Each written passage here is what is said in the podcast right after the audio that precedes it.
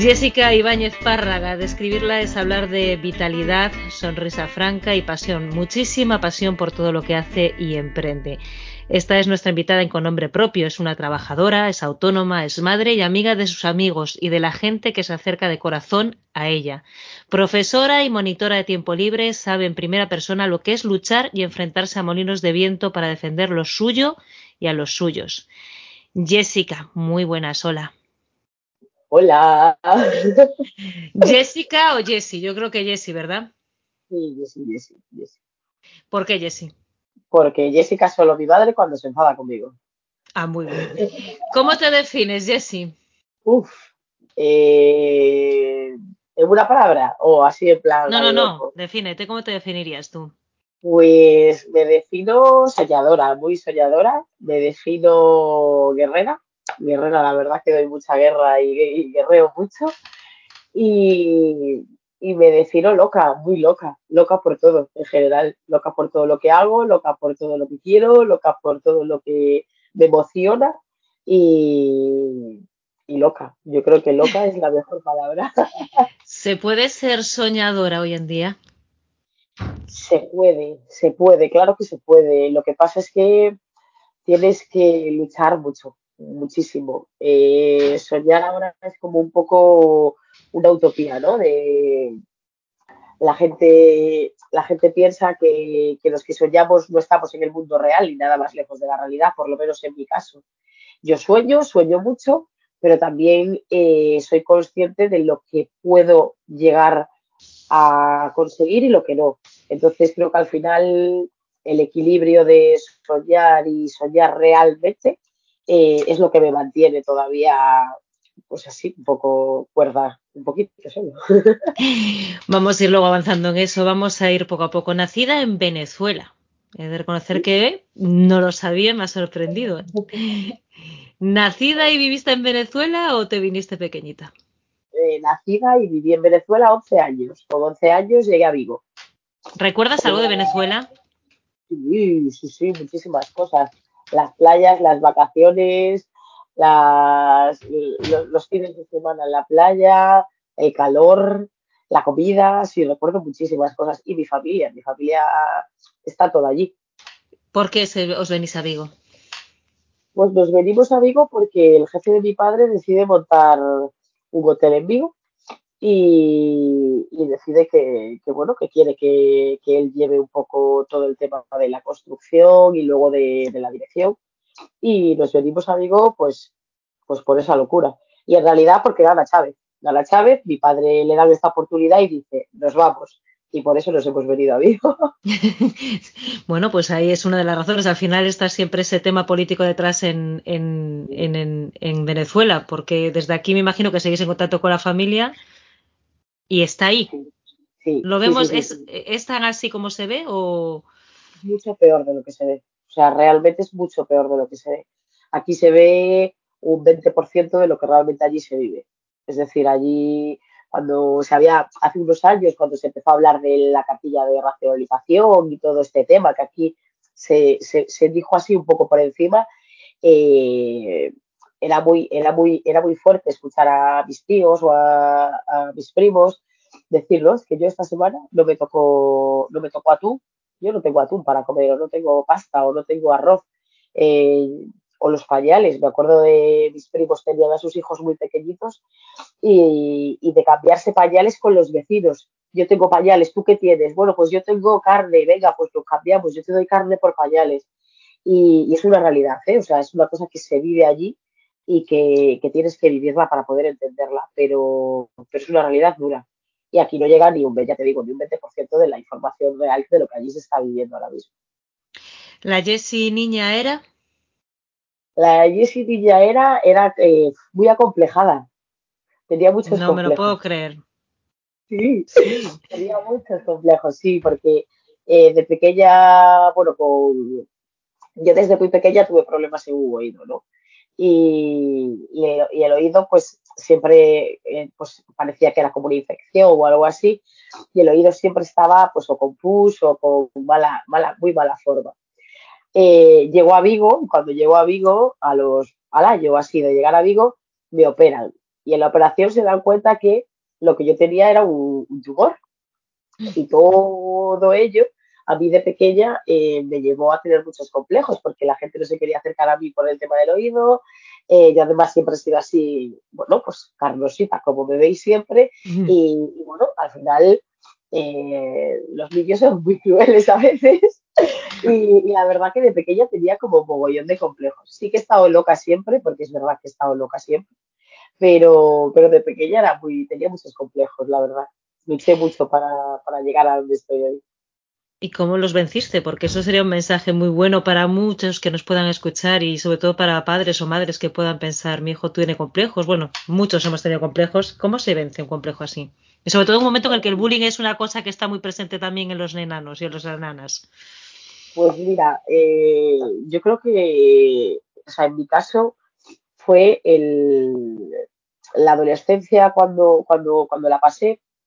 Yo venía de una infancia muy acomplejada y en la adolescencia pues me tocó, claro, me tocó cambio de país, cambio, luego yo aquí en Vigo me cambié muchas veces de cole y empezar de nuevo muchas veces eh, me dio muchísima seguridad en mí misma. Es decir, al final consigues un poco el, el oye, mira, pues empecé un cole nuevo, ah, pues mira, tengo amigos, ay, pues mira, ay, pues la gente dice que soy simpática, ay, pues un poco, el, ¿sabes?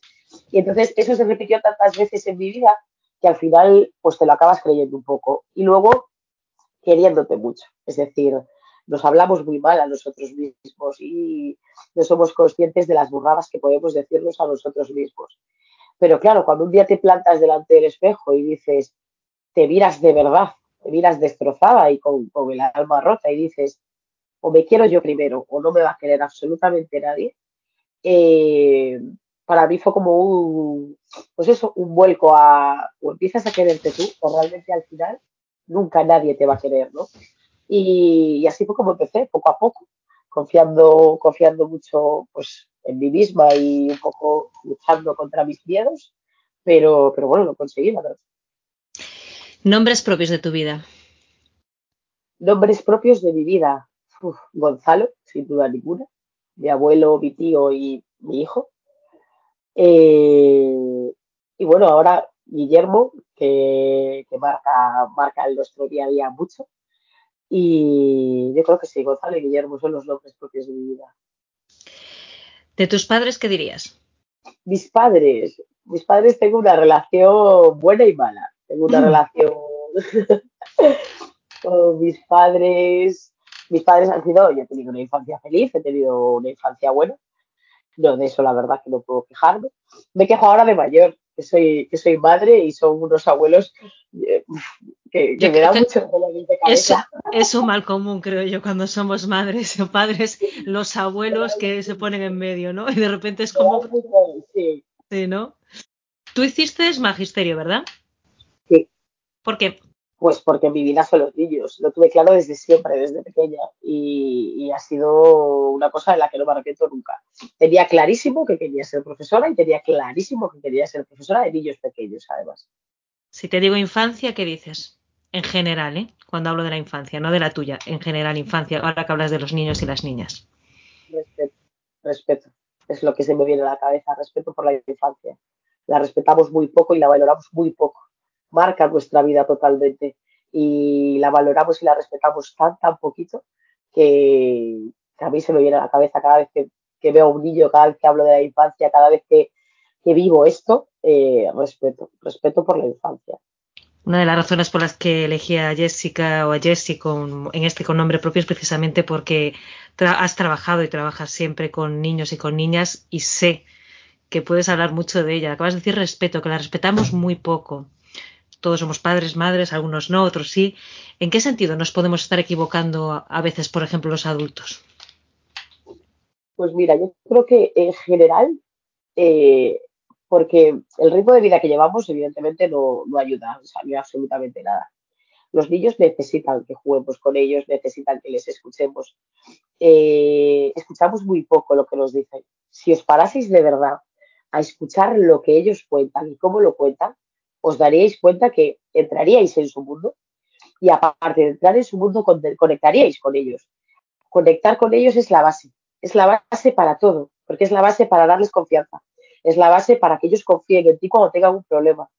Es la base para que ellos vean que hay un adulto que entra, juega, pero también hay un adulto que entra y cuando dicta normas, pues sabe que es por algo bueno.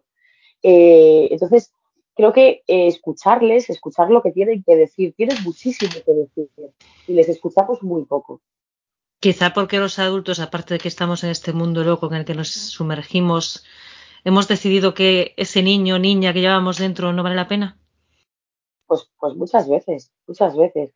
Y, ahora, eh, aparte de creer que no merece la pena, es como, como si su opinión no importara. Y al final, tú cuando decides formar una familia, eh, cuando tú estás solo con tu pareja, eh, se supone que las decisiones importan, ¿no? La de los dos, y las opiniones importan de los dos. ¿Por qué cuando llega un niño eso no se cumple? Es decir, eh, esto nada tiene que ver con permisividad o con dejarles hacer lo que les dé la gana, absolutamente. Pero sí que es verdad que ellos tienen algo que decir y muchas veces tienen algo que decir sobre su propia vida, que tener seis años no les quita el derecho de decidir sobre su vida. Pueden, por lo menos, opinar y nosotros tenerlo en cuenta. Eh, pero te hablo de, todo en general, es decir, desde la ropa que se quieren poner, pues oye, eh, lógicamente los padres estamos para filtrarlo, o camiseta verde o camiseta roja, pero ya darles la posibilidad de elegir. Y luego el escucharles, es decir, escuchar eh, pues lo que tienen que decirnos y sobre todo el cómo nos dicen. Si ellos, si nosotros no les escuchamos a ellos, ¿cómo vamos a pedir que ellos nos escuchen a nosotros? Es imposible. Y así jamás conectarás con ellos y no llegarás a ellos nunca. Esto no quiere decir que no haya que poner límites, ni lo que decías hace un momento, que hay que marcárselos desde, desde el principio, evidentemente. Los límites dan seguridad. Y, todos los niños necesitan saber por qué terreno moverse, necesitan saber eh, cuál es, hasta dónde puedo llegar, hasta dónde no puedo llegar, dónde puedo subir y dónde puedo bajar. Necesitan saberlo para ser niños seguros, pero eh, tienen, que, o sea, tienen que tenerlos. Pero dentro de eso, ellos tienen, o sea, tenemos que ser capaces de escuchar lo que tienen que decir dentro de esos límites, sin pasarlos. Pero tenemos que ser capaces de escuchar todo lo que tienen que decir, que es interesantísimo y súper importante. A veces no nos escuchamos entre nosotros, los adultos. Difícil lo ponemos, pero es muy importante escucharlos. Eh, Jessie, voy con otro nombre propio, Volvolúa. Yo creo que cualquiera que escucha este, muchas personas que puedan escuchar este nombre, lo van a tener asociado a su vida y a la de sus hijos. Eh, yo creo que el resto de, su vida, evidentemente. ¿Qué es Volvolúa, Jessie? Uf, Volvolúa es media vida mía o más. Eh, madre mía, Volvolúa. Volvolúa, sí, señor. Pues Volvolúa es, es, es, lo que hago cuando me divierto, ¿no? Siempre lo defino, siempre lo defino así. Y, la verdad que es, es la mitad de mi vida. Me ha dado tantas cosas buenas, pero tantas.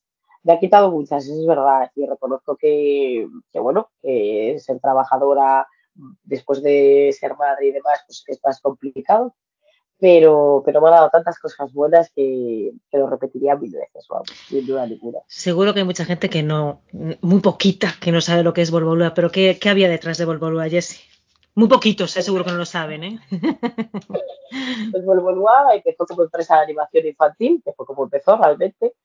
Luego, pues cometimos esa locura de montarnos un local allí en la calle Brasil 58, que nos trajo, pues oye, conocer a mucha gente que es familia hoy en día. Y, nada, y ahora pues después de la pandemia, bueno, Volvua sigue siendo empresa de animación infantil. Eh, bueno, volvemos a los inicios, ¿no? Siempre lo he definido así, después de la pandemia, hemos vuelto un poco a ser lo que éramos al principio, solo un poco titiriteiros, ¿no? Vamos, montamos la fiesta, la desmontamos y nos venimos. Y, y de momento, pues es lo que somos. Eso es importante. También quería eh, Volvolúa después de la pandemia, el COVID, es un tema que está ahí. Yo, decía que eh, Jessie es luchadora, siempre ha sido, ya lo ha dicho, que es luchadora, guerrera, muy guerrera, pero se ha enfrentado con unos molinos de viento. Cuando lo decía al principio, es precisamente a esa pandemia que nos enfrentamos todos, pero que afectó mucho a vuestro sector. Y que ahí te diste cuenta de que como autónomos y en el sector que estabais, desaparecisteis. Eh, a ver, en general, sabes que siempre lo he dicho porque lo he dicho desde el principio, la infancia es una de las duras castigadas de, toda la pandemia, ¿no? Nadie se ha acordado de los niños, nadie se ha acordado de las necesidades que tenían los niños. Nos hemos metido en casa, eh, no, hemos, no hemos sabido yo creo que no hemos sabido gestionar esta pandemia eh, en cuanto a la niñez. Eh, yo siempre lo dije cuando salimos de la cuarentena gorda, eh, sabíamos dónde íbamos a tomar una cerveza y con quién la íbamos a tomar, pero no sabíamos con quién íbamos a dejar a nuestros hijos cuando toda esta cantidad de gente salía a trabajar. ¿no? la pandemia en general, bueno, nuestro sector evidentemente fue uno de los últimos en, en nombrarse, fue uno de los últimos en abrir, nos abrieron de un día para otro, 30 de julio, podéis abrir mañana 1 de julio, pero podéis abrir sin nada. No podéis usar juguetes, no podéis usar parques, no podéis usar bolas, no podéis usar nada. Eh, entonces es como, no habéis entendido absolutamente nada en lo que hacemos, ¿no? De hecho, yo ese verano no, no hice campamento precisamente porque no lo veía fácil. No podéis acercaros a los niños, no podéis tocarles, vale, si se hace daño, ¿qué hago, no? Entonces, bueno, un poco castigados muy duramente en nuestro sector desde el principio. Luego nos dejaron trabajar con unas normas totalmente inasumibles y, luego nada, nos iban cambiando las normas cada vez, cada vez, cada vez que salía publicado un DOGA, pues no, ahora jugáis de 15 en 15, no, ahora jugáis de 10 en 10, ahora de 6 en 6, ahora con juguetes, ahora sin juguetes.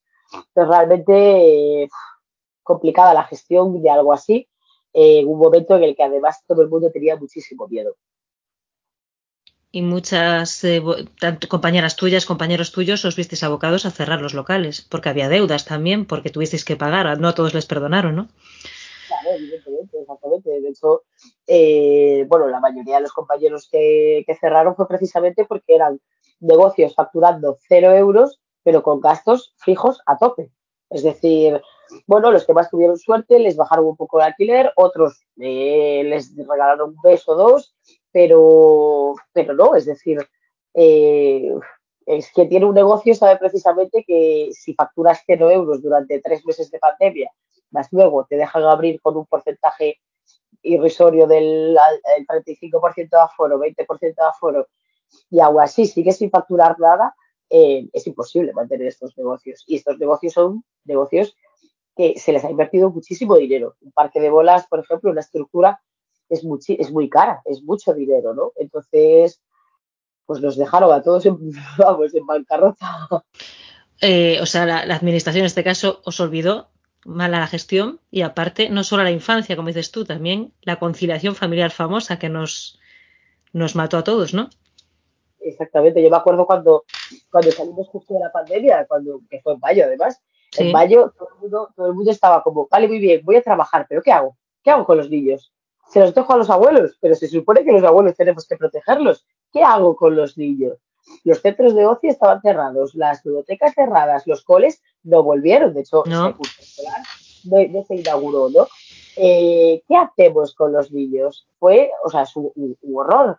Eh, la, gente, la gente nos llamaba desesperados, en plan, ¿y qué vamos a hacer? Y yo, pues no lo sé, pero eh, campamentos, los campamentos de ese verano salieron con planificaciones de muy poca, anterioridad.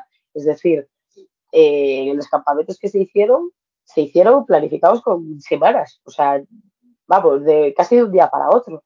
Y la gente, claro, estaba lógicamente preocupada de qué vamos a hacer. Eso al final repercutió en excedencias, en permisos de trabajo, en muchísimos, casos de familias que quedaron pues destrozados porque no tenían cómo conciliar. Cambiamos de asunto. Si te digo payasa. payasa de hospital siempre. Payasa, de hospital siempre. Yo no soy muy payasa, o sea, soy, yo soy muy loca y me encanta hacer locuras y demás, pero la verdad que yo el tema payasos no, nunca lo hemos hecho, ¿no? Hasta que, me meto en la aventura de, hacerme payasa de hospital y vamos, eh, experiencia a tope de amor y de la que no me arrepentiré nunca, nunca, nunca. ¿Qué eras? ¿La doctora Tirita es tú, no? Yo éramos, yo empecé con los doctores Tirita, empezamos con la asociación Verde, que fue realmente que, sí. y, y, nada, empezamos con los doctores Tirita, yo era, yo era Tirita Pompita, porque hacía pompas de jabón y llenaba aquello de pompas. Y luego, luego bueno, luego fue cuando eh, nos cambiamos de asociación un poco y decidimos un poco hacer la nuestra y nos votamos en Galiclau. Entonces, bueno, ahora oficialmente y de momento actualmente estoy en Galiclau y sigo siendo la doctora, yo sigo siendo la doctora Pompitas. O sea, eso no me lo quita nadie. Eh, hace, hace unas semanas se celebraba el Día de, eh, del Cáncer Infantil, eh, la lucha contra el cáncer infantil. Tú dices que es todo amor, Galiclau, o sea, entrar en el hospital para ti, esa aventura de payasa es todo amor.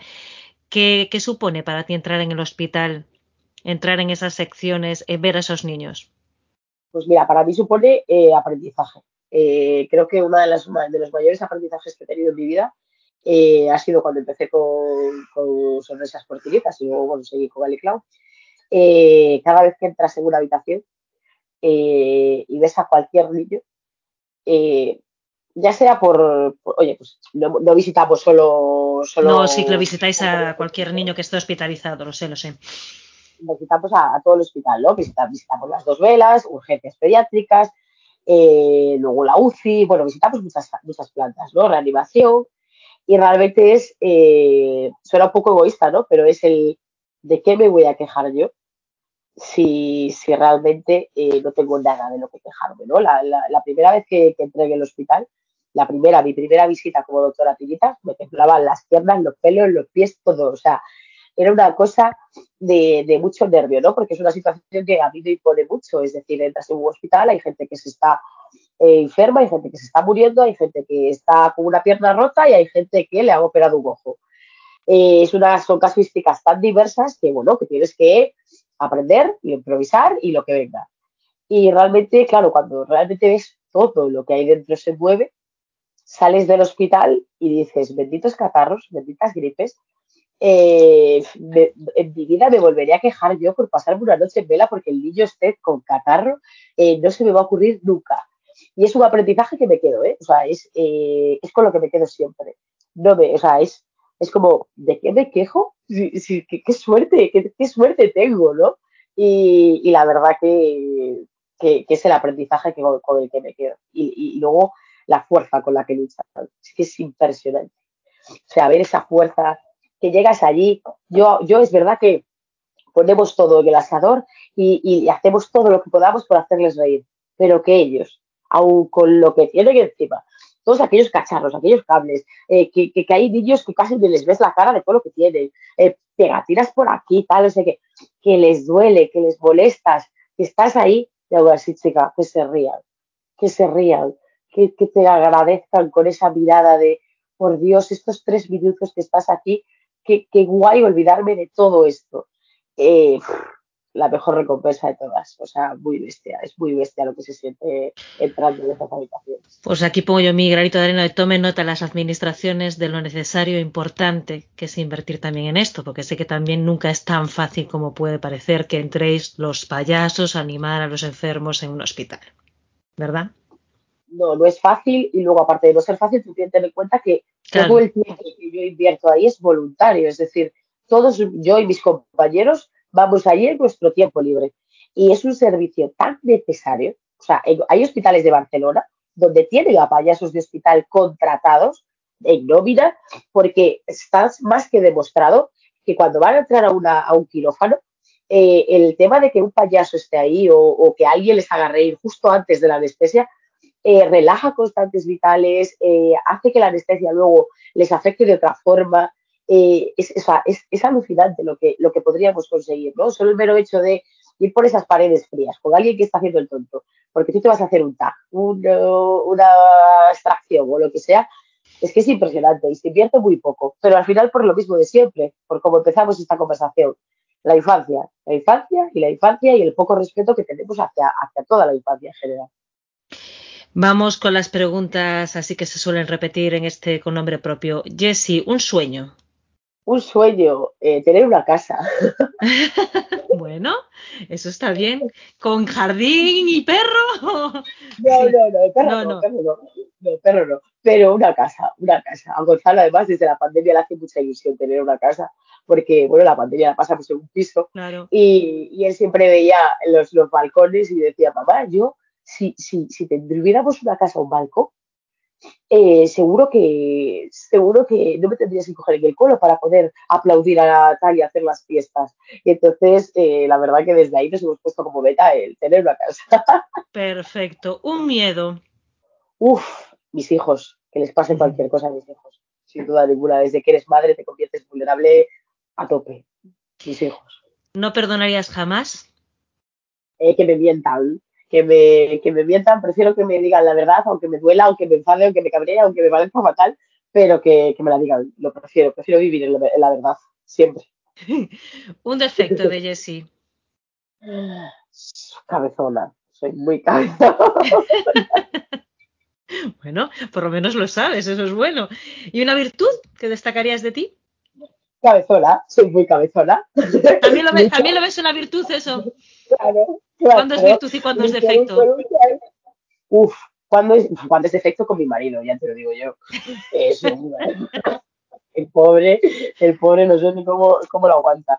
Eh, ¿Cuándo es virtud? Cuando no paro hasta que quiero algo y lo consigo, eh, sobre todo porque suelo ser muy cabezona para los demás que, que, para ayudar a los demás, para, para pues conseguir algo para los demás, entonces ahí hasta que no lo consigo, estás mal, pues te vas a, te vas a jorobar, hasta que no estés bien no paro. Eh, necesitas no sé qué, pues venga, que ya, entonces ahí sí que lo veo como una virtud, ¿eh? mira, no es todo tan malo una persona generosa, podríamos decir, muy generosa, Jessie. Y si tuviéramos que, mm, ahora hablábamos de los niños y de las niñas, para, si tuvieras que pensar en un futuro, un mundo para los niños en el futuro, a los que estamos educando hijos, tú tienes dos niños, yo tengo una niña, ¿qué futuro ves en la sociedad tal y como está en este momento? ¿El real o el utópico? Vamos al real. El utópico yo creo que todos, bueno, ¿el utópico cuál sería?